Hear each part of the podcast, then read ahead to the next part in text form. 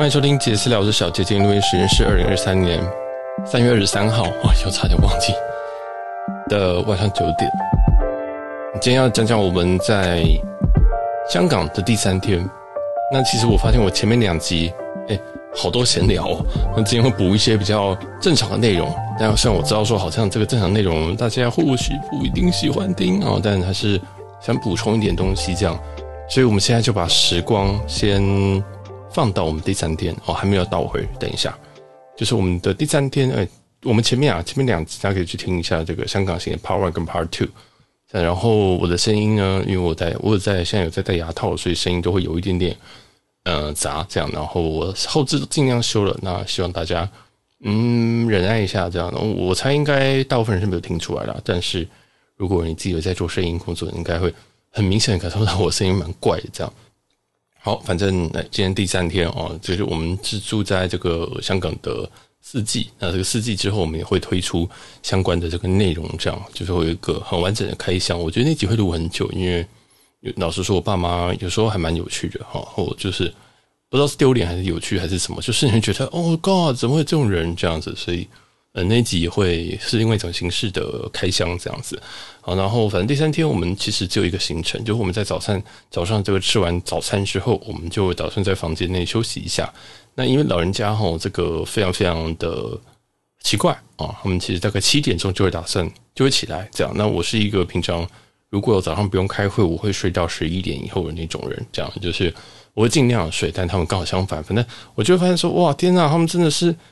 呃，也不能说老人家，我觉得我以后也会变这样，但就会觉得说，哇，真的是那样子，真的是就是非常刻板印象都是对的，这样有点这种感觉，但也无所谓，然后也是无所谓，这个就真的是七点钟他们就有点起床，就起床这样，然后就开始碎碎念，哦，然后就在讲一些什么，呃，你们这个要要叫他吗？还是什么的？我想说，我已经被你们吵醒了，对，就是想说很烦，这样有点回到那个小时候的感觉，就是你会听得到人家在议论你这样，然后我其实很讨厌这种感觉。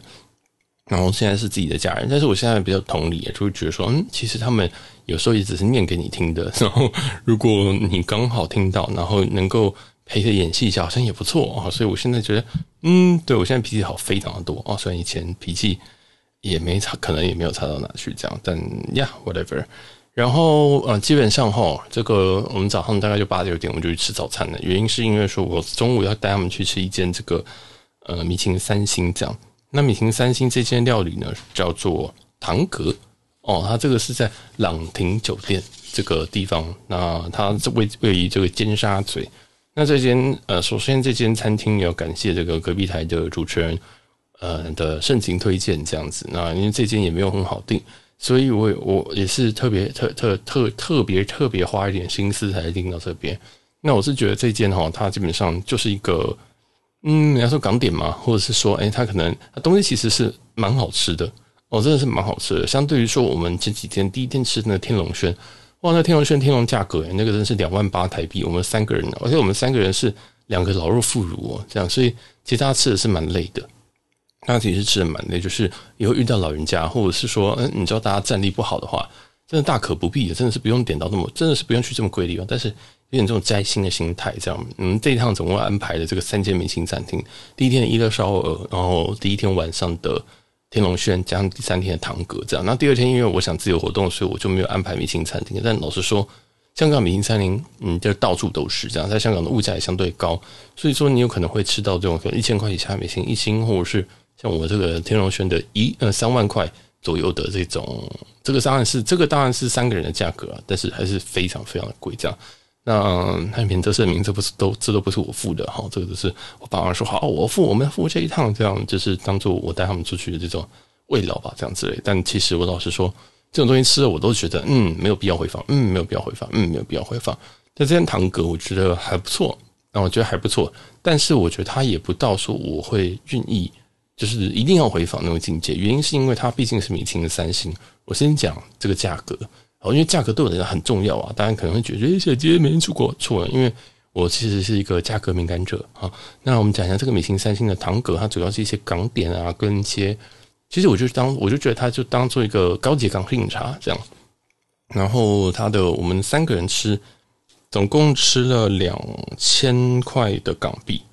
那两千块港币大概是八千左，八千左右台币。那除以三的话，其实一个人大概是两千多哦，一个人大概是两千多，所以我觉得这算是一个不错的选择。你可以你把它当做，嗯，这把它当成员在吃吗？我也不知道。就是你可以去香港，然后摘个星这样。然后我觉得这边也蛮适合，就是来摘个星。虽然它有一点难预约，但如果你这个用点力气啊，或者是说，哎，你可以这个早点预约，或者是请你的。比如说你的信用卡可能有一些秘书啊，帮你盯盯看，或者是你的饭店可能会有一些呃 concierge 可以请他们帮你订，这样我觉得可能会比更轻松一点点。那如果你如果想要摘星的话，我觉得这间是蛮可以去的。好，然后它就是一个港式饮茶，然后我们一个人花了两千多。那其实吃我们吃非常饱，我是说我们点的是过多了，我们是点是过多了。那这一次我想要特别提这个菜色，因为这个菜色嗯是经过高人指点，那高人指点的每一道都很好吃。哦，真的是非常厉害，因为我们试着自己点了几道。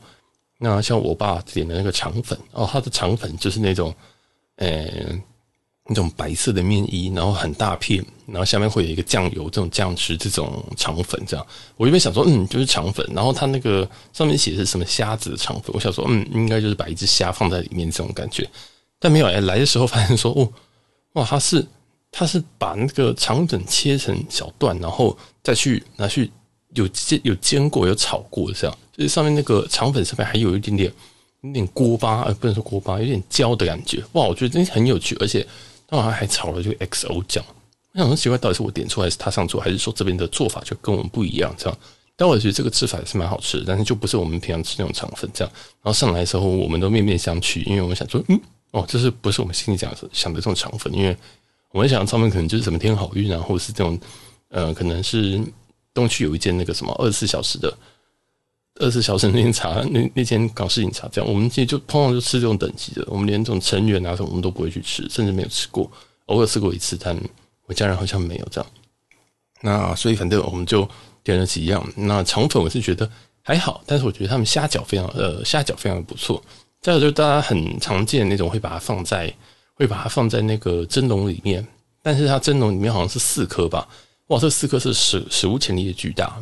那个虾饺大家应该知道，这个港式的虾饺基本上就是一个白色的透明皮哦，然后里面塞虾。但这个塞这个虾哈，完完全全没有在省的，哇，把虾塞得满满满。等你吃下去的时候会被吓到，想说，呜、哦，这种什么塞的？里面塞的很像，就塞一颗鱼丸大小这种这种虾这样。我觉得哇，量超级多。但老实说，我觉得我自己是现在没有吃那么多啦，虽然很好吃，但是这种满满的虾，我还觉得哦。好多这样，那我觉得还有一个特色哈，就是它旁边一定会有一些港式饮茶的一些酱料。那以前我们在那种呃比较低级的港式饮茶啊，可能那些酱我们都不会去沾，不会去什么的，因为但是很死咸，或者是那个豆瓣等等什么都很恶心。但这边的我会这样，我会建议你试试看一些他们周边的酱料，我觉得会有奇效，会有奇效。就是嗯，对，因为但是因为我本身对于港式的理解不高，但是我试了一眼觉得说哦。原来这个虾饺吃起来它这么这么大颗，其实我可以先咬一口，然后再沾一点酱，然后就可以吃到另外一种层次、另外一种口味这样。所以我觉得嗯也蛮棒的这样。所以虾饺也推荐大家。那再来这个哎，接下来这这些都不是我们高人指点的餐厅呃的餐点。你高人指点了一个叉烧，我有没有想说哎叉烧是指那个叉烧酥的那个叉烧吗？我就直接跟他说叉烧，因为那个推荐我人就跟我说两次叉烧，我就点了叉烧，然后。还有点了那个清汤鱼牛牛夹肉吧，应该是这个，这个超级好吃哇！因为其实它的菜单蛮多的东西，然后它是躲在一个很神秘的地方。那我先讲，我先讲前面叉烧，它叉烧是肉哦，它叉烧是是猪肉，然后切成非常非常厚、非常非常的厚片，然后它的整体我觉得会有一点点腻，但我们三个都非常快把它吃完哦，所以它其实这个叉烧是非常好吃。那我建议你，如果你是四个人以上去的话，再点；如果你是两个人去的话，你们俩会腻到腻到爆炸这样子。对，所以我建议啊，这我建议这个餐厅可能是四个人以上会比较好，像是这个虾饺有四颗，哇，那我们有一个人就吃了两颗，猜猜是谁？哈，是我妈。所以也算是好事啊，因为它基本上不好吃的东西，他们连吃都不吃。然后再来是刚刚讲的这个清汤与牛夹肉，牛夹肉嘛，我可能有念错，反正就是清汤与牛什么什么。那这个东西我觉得非常好喝哦，非常好喝。因为我妈就是一个喜欢喝汤汤水水热热的人嘛，那我想说，哈，真的是这个高人指点就是有差。好，想说他难道知道我妈喜欢喝这个东西吗？我就点了，点了之后非常讶异，我觉得哇，竟然可以做成这样。反正嗯，基本上它就是呃，我我这样讲的会听起来很难吃，但事实上很好吃哈。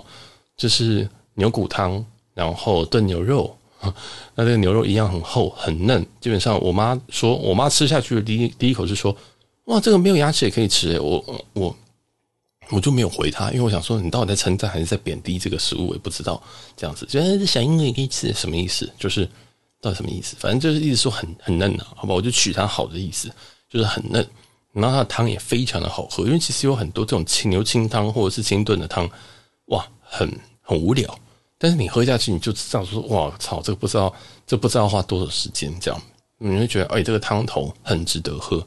那我妈是把它喝完。参给大家参考，我妈是把它喝完哦，所以嗯，我妈真的很挑。我老说，我妈真的是很挑食物的人。因为她喝完，然后加上我也称赞这个东西，所以我觉得这个很棒。它里面还有这个白萝卜等等的，所以它就是一个很简单的汤，然后简单的调味，但是你会觉得哇，这个东西嗯蛮不错的，就是就是你在我在家里应该不太可能做得出来这样子。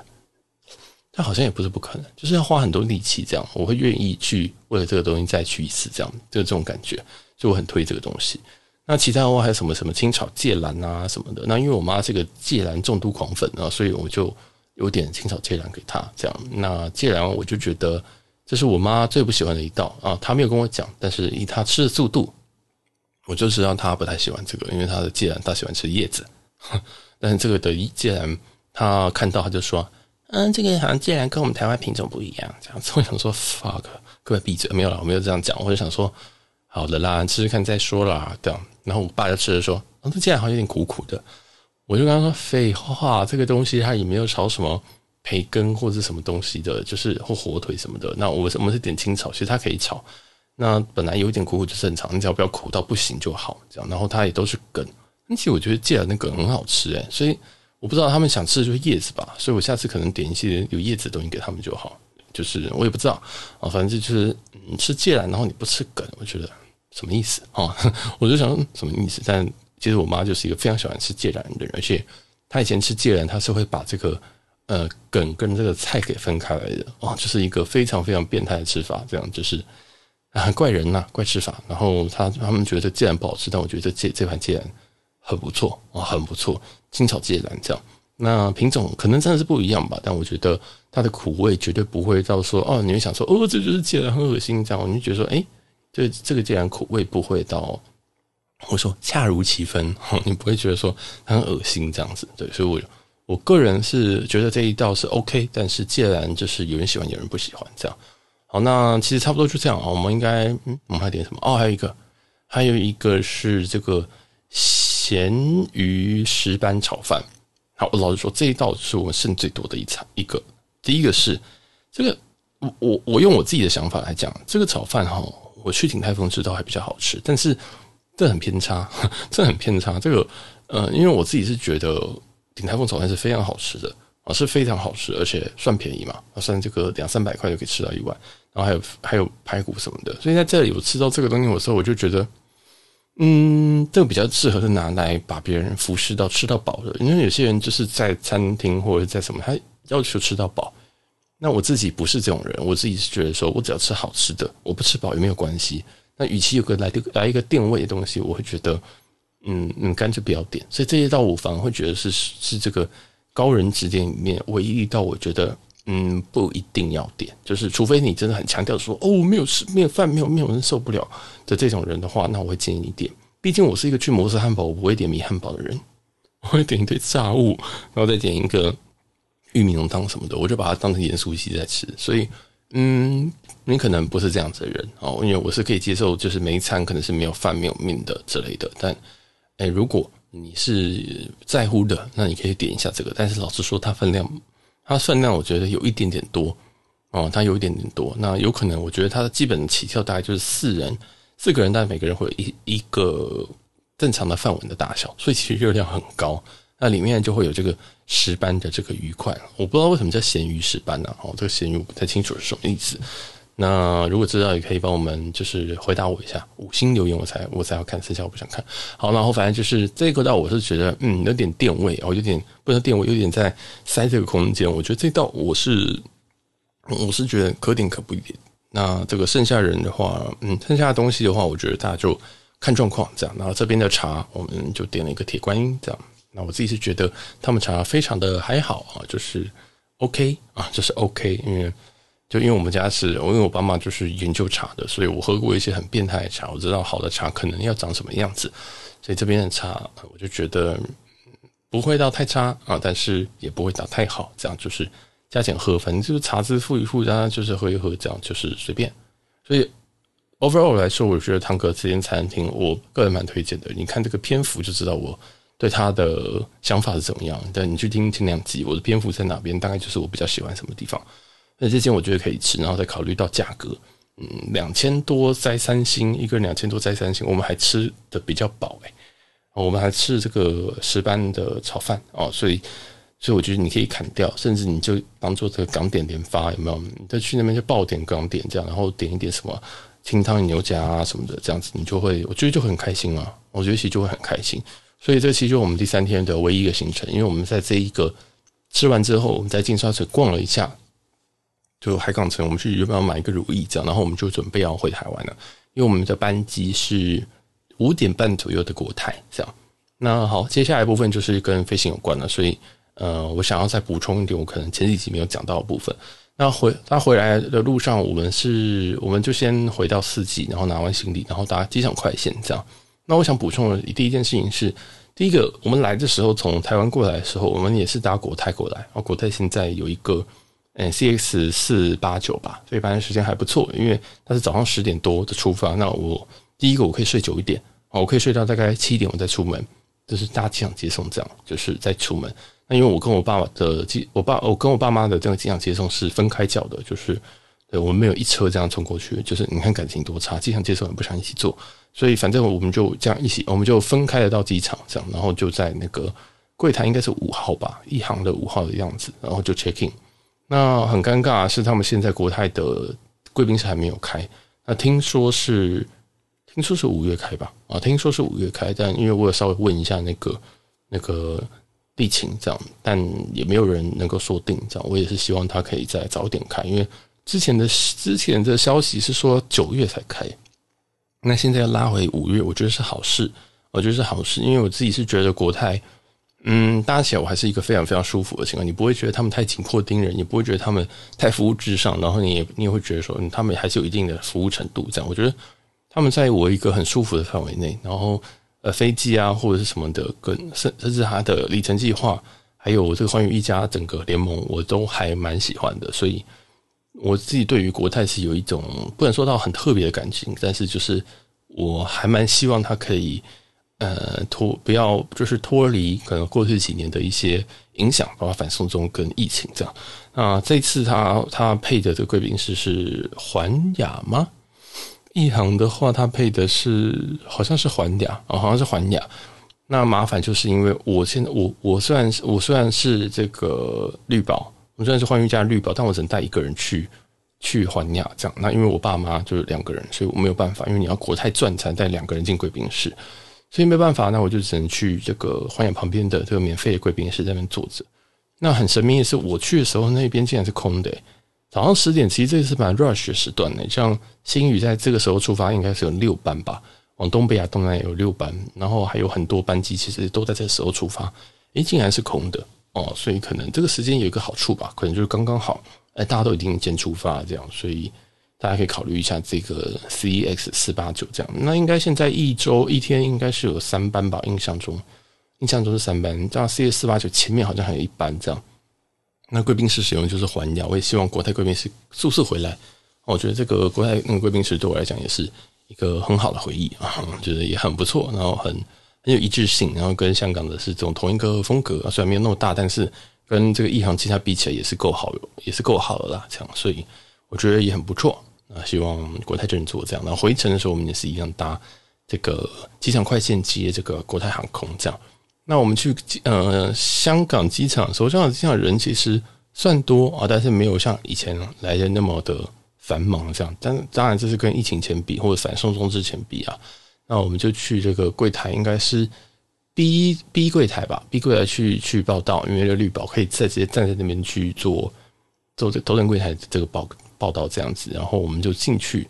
那其实过程蛮快的，我们从这个外面，然后再走进去的时候，其实我们几乎没有遇到什么大排队的情况，有小排。然后这边，但这边就有一个小插曲，就是因为我爸其实一路想要吵着想要吃龟苓膏这样。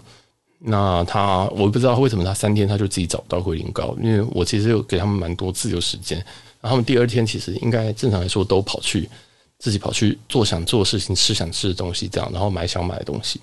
那我也不管他们，反正他们就应该要去做。但哎，他们说哎，你怎么在龟苓膏？哎，你们吃的龟苓膏倒了。我想说，我就说你就在 Google Map 上面打龟苓膏啊，然后就看有没有这样。然后反正他就一直叫。但我很早，我大概礼拜第一天我就跟他说，哎，第三天其实没有什么。空间能够安排更多的行程，是你第二天就要跑完你们想去的地方，这样。然后第三天我们就直接去机场。但因为我还是这个太仁慈了，所以我想说，那我们在机场就是找看有没有龟苓膏。我想说，这种东西一定有吧，对不对？这么 signature 的东西应该会有。我就不想找到，哎，真的有龟苓膏哎，然后我就买。买的时候我想说，那我们要在哪边吃呢？这样，然后我就问我妈说，哎，你想要在这边吃还是进去吃？这样就可能到贵宾室吃。他就跟我说，他你知道我妈那个毛病的发作，你看听前两集，好听一下前两集这个香港 Part One 跟 Part Two，你就会知道，或者是前面啊，你只要听任何关我妈，你就知道说，你问他他不会有答案的，他就会说，嗯，都可以啊，说干你娘又都可以，就是对，虽然虽然他娘已经死，但我还是很火大，就觉得又来哦，然后他只要这样讲，我就会我就会火气就会上来，我想说，你又你决定一下好不好？我就说那。好，那我再问你一次，你要在这边吃，还是要你要进去吃？这样，他说：“哎，可是这边没有位置。”我说：“上去就有位置了，因为那个麦克林刚你走上去就有一些麦当劳或什么东西的，那个不可能会没有位置的啊！我不可能会没有位置。”你说：“可这边没有位置，香港机场位置很少。”我想说：“哇，你跟香港机场很熟。”我心里这样想啊，但我没有呛他，因为就太不礼貌了。如果把我 OS 全部都讲出来的话，那个世界会会很讨厌我这个人，觉得我是个很烂人。所以我想说。嗯，你很熟香港机场是不是？这样我想说，到底你知道你在跟谁讲话？没有了，没有这么夸张。我就想说，哈，好，你这首香港机场。那后来我想说，那我们就带进去吃喽。我们就进进这个，我们就进去再吃。他说，你可是里面好好像也没什么位置，这样。然后我就不想理他。我想说，哼，里面我当然是会带你们进贵宾室啊，这样的傻子。那他说好，我就进去。然后我们就去安检啊，或什么东西的。但是安检的时候，他就把他的龟苓膏就是摆，他就说：“呃，等下这龟苓膏可以过吗？”这样，那时候我们已经在那个，我们去拿那个托盘要准备放行李。我想说，fuck，我忘记从哪边听到说，其实果冻也算液体，果冻也算液体，但我不知道龟苓膏算不算液体，我就傻掉。我想说，fuck，这龟苓膏一定算液体。所以其实是带不上去的这样子，然后我就想说，哦，好吧，就试试看嘛，反正就是安检，他说不行就丢掉这样，我就说那就放在那边，反正不行他就会丢掉这样子，然后他就他们就很奇怪，他们一定要获得我的一个答案，说什么啊？那这可以带吗？那不要带，那我是不是要在这边直接吃掉？真的吗？他真的，他们就这样说哦，他们就说，那如果不能过的话，我我爸直接在这边吃掉，你就会看到有一个人过安检之后，不能说不能说过安检。就是他在扫他的随身行李的时候，扫完之后，大家不是说什么拿皮带或什么的，没有，他们打算在那边吃龟苓膏。我想说，如果我是如果我是这个这个安检的人，我真的会杀了你！就是怎么会有人在怎么会有人在那边只是吃龟苓膏？我我第一我我以前都觉得那些人在排队之前把水喝掉是一件很蠢的事情。我想说，水耶才几块这样。然后他在过去的时候，他就他们就跟我，他就跟我说啊，那他要把龟苓膏吃掉。我想说，拜托不要啊，就是我们今天在看买要不要买，但是你拜托不要在这边吃，拜托。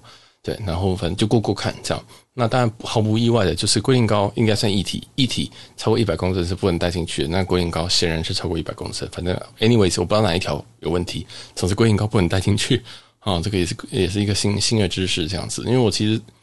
嗯，有些东西我会自己把它 raise 出来，例如说我知道说龟苓膏可能有问题，或者是食物可能不知道我可不可以过，我就会放在外面，我不会说藏在里面，然后看它可不可以过，因为不管怎么样他都看得到，看得到我就把它丢掉这样子。那有时候我会忘记，例如说可能我常常带，我以前常常带那个美工刀哦，我以前随身都会带这个一个铅笔盒，我铅笔盒一定会有美工刀。那我也被丢过好几次，甚至我瑞士刀被丢。那我也有时候真的是忘记啊，不是故意的，不是故意，因为我也很希望那边，我真的很想赶快过去。我真的很想赶快过去，我就觉得那边其实很卡的位置，因为很多人在那边脱鞋子、脱什么，然后你你那细皮再细了三百年，这样我就觉得到底多胖，到底细多久，或者是那个呃东西其实都抓得非常的慢，或者是说啊、你可能过完那个电磁门了之后，然后他们就在那边等行李，然后等完之后，然后他们就在那个那个出来，先安检过来过来之后，那边打包。不对啊，你打包你要拿你的箱子直接到比较远的地方，一定会有桌子让你打包，你不能卡在那边，因为卡在那边后面就会卡一排人。我说是基本的知识，但是我觉得有八成人都会卡在那边，就是说，呃，我很快等一下，但是你等很你很快是五秒钟，你五秒钟后面就会卡一堆人，所以我觉得很重要。大家请，如果哦，如果你今天有重要物品，那我会建议你就是放在，例如说外套的口袋，然后外套脱下来放在放在那个那个 tray 上面。那如果你今天跟我一样，垃圾很多，因为我身上会放很多行动电源，或者是手机，可能就两只，然后甚至等等等等，然后甚至我还有其他，例如说旅伴的，包括我爸妈这种呃证件等等的，或者是证件影本，反正我乐色很多啦。那我就会带一个随身带一个很很很粗勇的包，然后这种有点像托特包，或者是我都叫它垃圾袋，然后我就会把所有东西都丢进去，这样对，然后我就把所有东西丢进去，然后绑一绑，然后放在那个 tray 上面，然后过那个。那个 X-ray 这样，这是我的建议啦。那你在排队的时候，大概就要看一下，因为有时候有些人会问我说：“哎，到底什么都要拿出来？”当然，你平板跟电脑一定要拿。那行动电源我建议要拿出来，但也不一定。哦，像电脑，有人说电脑一定要拿，哎，其实有地方电脑是不用拿的。甚至我有时候拿出来，他还跟我说：“哦，不用，不用拿。”这样我就会听。但基本上电脑、平板一定要拿出来，手机不一定要拿出来。但呃，行动电源如果你太多颗，它都通常都要看。啊，通常都要看，所以我自己的习惯是，我会把手机、行动电源跟一些电线啊，全部包在一包。那这个里面的行动电源甚至还包含这个包，就是呃，可能叫炸弹包吧，因为它真的里面很多都都是电池，可能有一些是什么，例如说 MagSafe 的充电，充电那个随身的那个充电，就是苹果自己出的那个也是，或者是我的相机的相机的电池。或者是有些我说我带三号电池，因为我一台录音机它是用三号电池，还有一些有的没有的，我都会直接丢在那里面。就是今天我这一包就是全部都电池，那或者是电线，你要查一次查，因为为什么他们要查？他们要查说，诶，这个有没有超过什么一万还是两万的那个毫安时嘛？是这样讲嘛？反正他们要看一下那个容量有没有超过限制，这样。所以这个一定，嗯，这个大概只有两成的机场，因为我像曼谷，他就一定会查，但其他大部分都不会查。但我还是会习惯说直接把它分出来，这样，或者是说哦，我大概准备好了，他有机会要拿，我就会很快从包包里面掏出来。这是我给大家安检的时候一些建议啊，就是请你先准备好，然后呃，手表不一定要写下来啊。如果像我的 Apple Watch，其实不一定要写下来，但对，也最好是写下来哦。然后到，请你把 tray 拿到比较远的地方再开始着装哦，因为有些人有这个呃 Apple Watch 也有一个皮带哦，然后又你又穿靴子。哦，有些地方又要脱靴子，然后你有外套，然后外套里面可能还有护照，然后你的手机可能又放在另外一个地方，所以你打包的时候一定会很慢。记得你在过你在过的时候，你就要大概摸一摸。好像我自己的习惯就是，我可能会统一全部丢在外套的某一个口袋里面。那我当然我会确保说这个口袋是可以拉拉链的，所以我本身在出国的时候，我的外套都嘛是那几件，因为那几件可能可能有内袋，哦，可能有内袋，或者是说他们的这个袋子啊都可以拉上这样。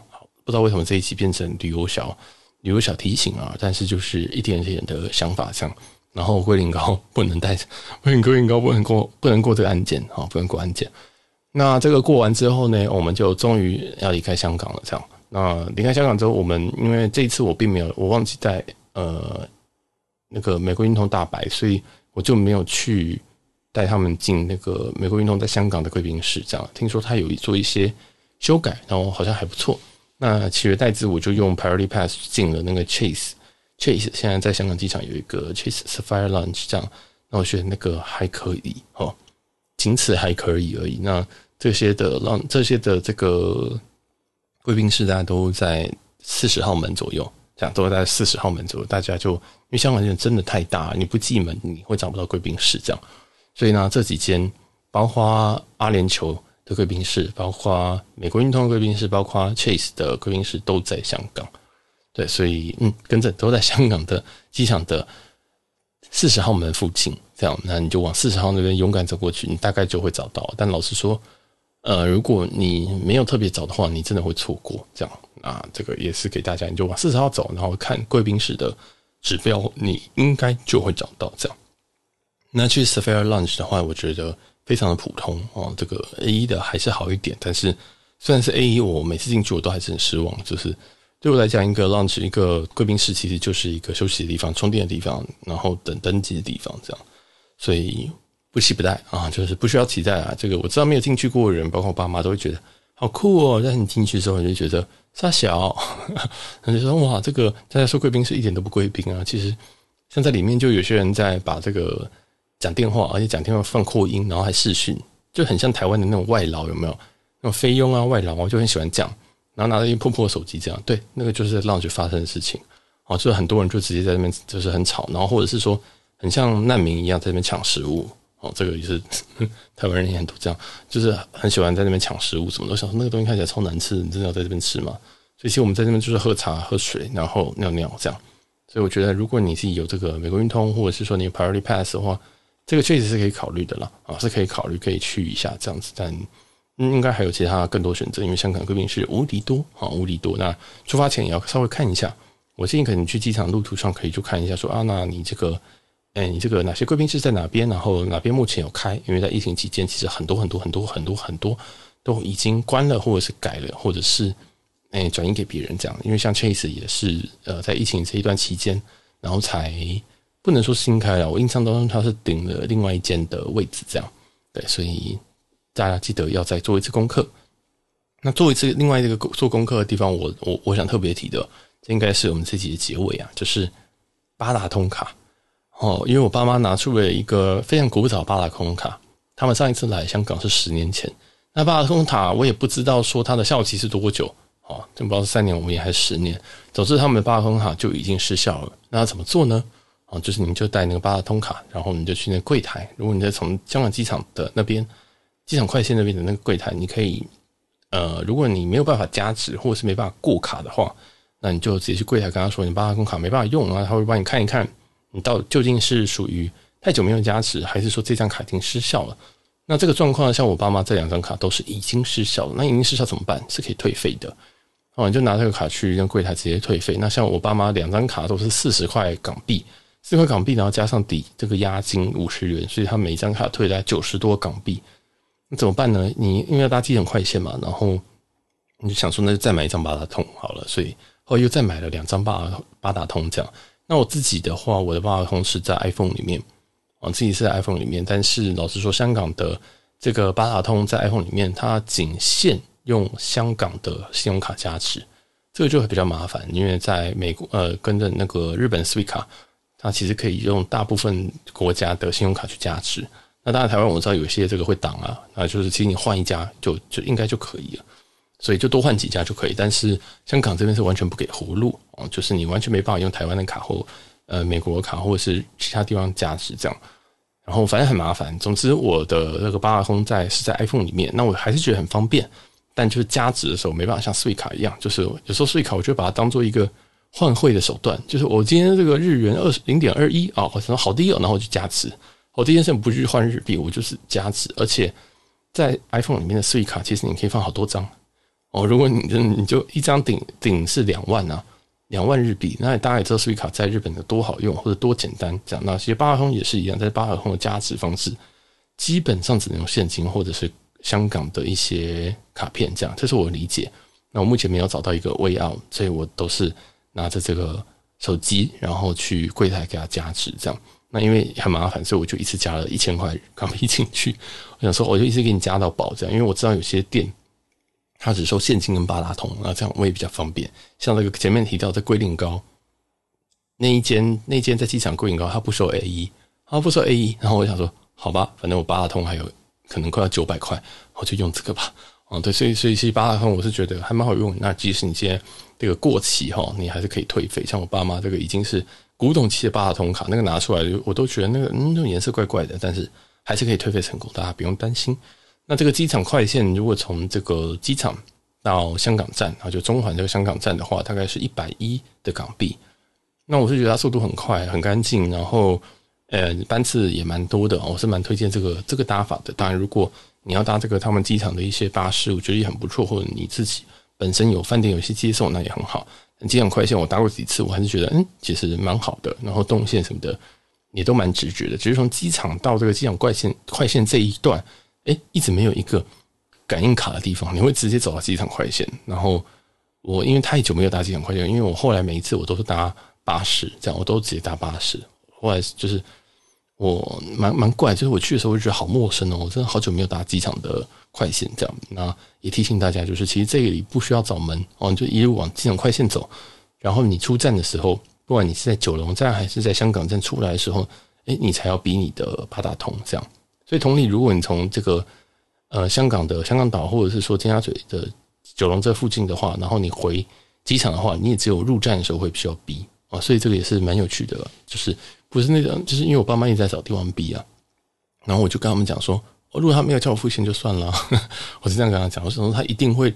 有个地方要我们付钱嘛？对，所以那个时候我们到了香港站，我们才发现哦，对，就是出站要付钱这样。对，所以我觉得还还不错，也分享给大家这个八航通跟这个机场快线一点资讯。因为我相信很多人真的很久没有去了，然后虽然也很应该也有很多人就对香港很熟悉，但是香香港我这样三年没有去，我还是觉得哦，好像有点不一样。那物价也都变贵了，那连机场快线跟巴士我都忘记要怎么搭了。虽然我永远都记得。